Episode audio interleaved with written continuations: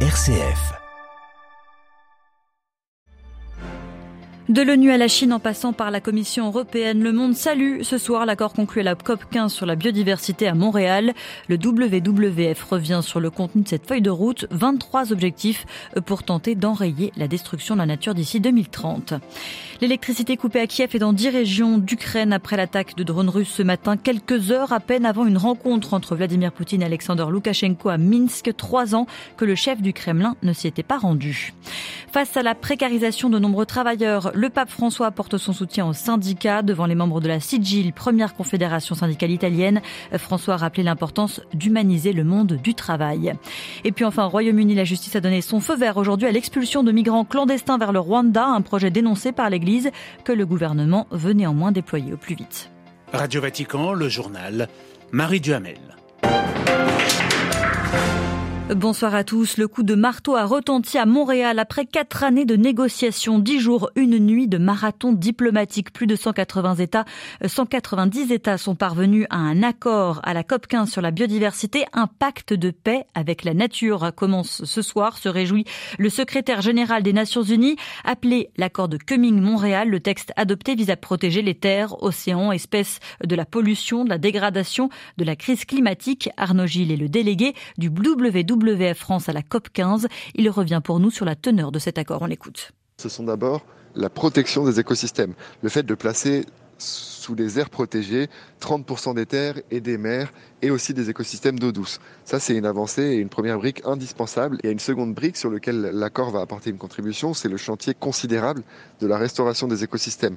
Ce chantier, il concerne des milliards d'hectares d'écosystèmes terrestres, des milliers de kilomètres de cours d'eau et des millions d'hectares d'écosystèmes d'eau douce. Et donc, de ce point de vue, on a un engagement de restaurer d'ici 2030 30% des terres, des mers, des écosystèmes d'eau douce et des cours d'eau et des écosystèmes côtiers et marins. Donc ça, c'est un bon cap qui a été fixé.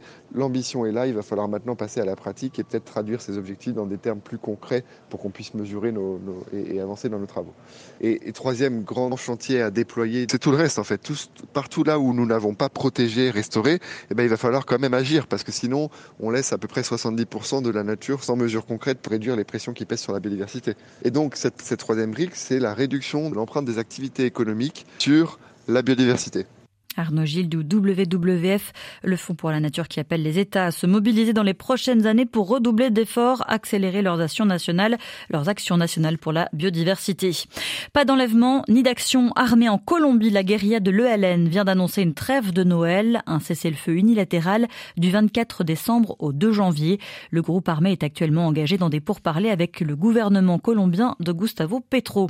C'était l'une des mesures phares de sa campagne électorale, l'équivalent de 110 euros pour les familles les plus pauvres au Brésil, le gouvernement du président élu pourra financer le versement de minima sociaux au-delà du plafond des dépenses et ce, sans passer par la case Congrès, autrement dit, sans négociation compliquée avec la majorité acquise à l'opposition.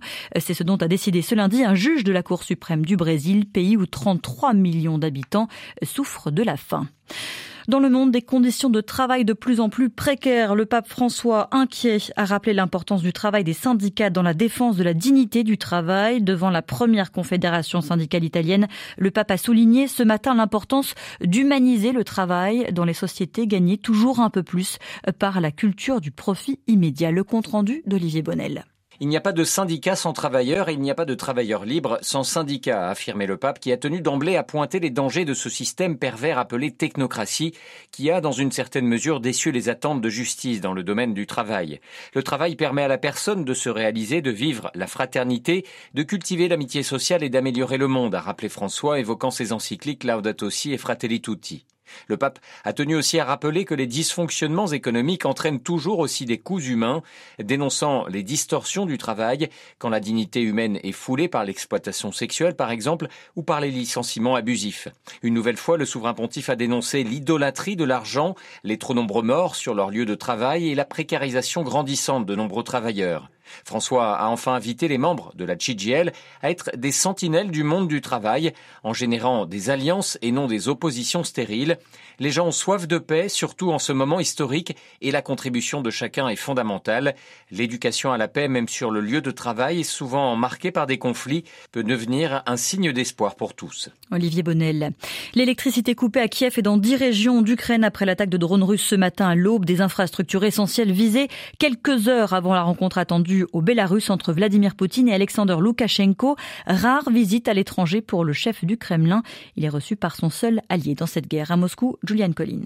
Voilà trois ans et demi que le président russe, très avare en déplacement depuis l'arrivée du Covid-19, ne s'était plus rendu en Biélorussie. Au menu ce lundi, des discussions d'ordre économique avant tout, Alexandre Loukachenko souhaitant, je cite, l'adoption de mesures urgentes pour la stabilité financière. On sait le régime biélorusse friand des prêts que lui octroie régulièrement la Russie. Mais la question de l'intégration sera aussi abordée sur l'absorption croissante de la Biélorussie dans le système russe, un horizon ardemment souhaité depuis des années par Vladimir Poutine face à un Loukachenko affaibli par la très forte contestation de l'été 2020 au pays. Alors l'intégration est pour l'instant d'ordre économique surtout, mais quid d'une plus grande intégration militaire alors que la situation sécuritaire avoisinante, je cite, sera au programme selon le Kremlin. Dans les camps occidentaux et ukrainiens, on craint que Poutine ne vienne en réalité à Minsk faire pression sur Loukachenko pour une participation plus active de la Biélorussie dans le conflit.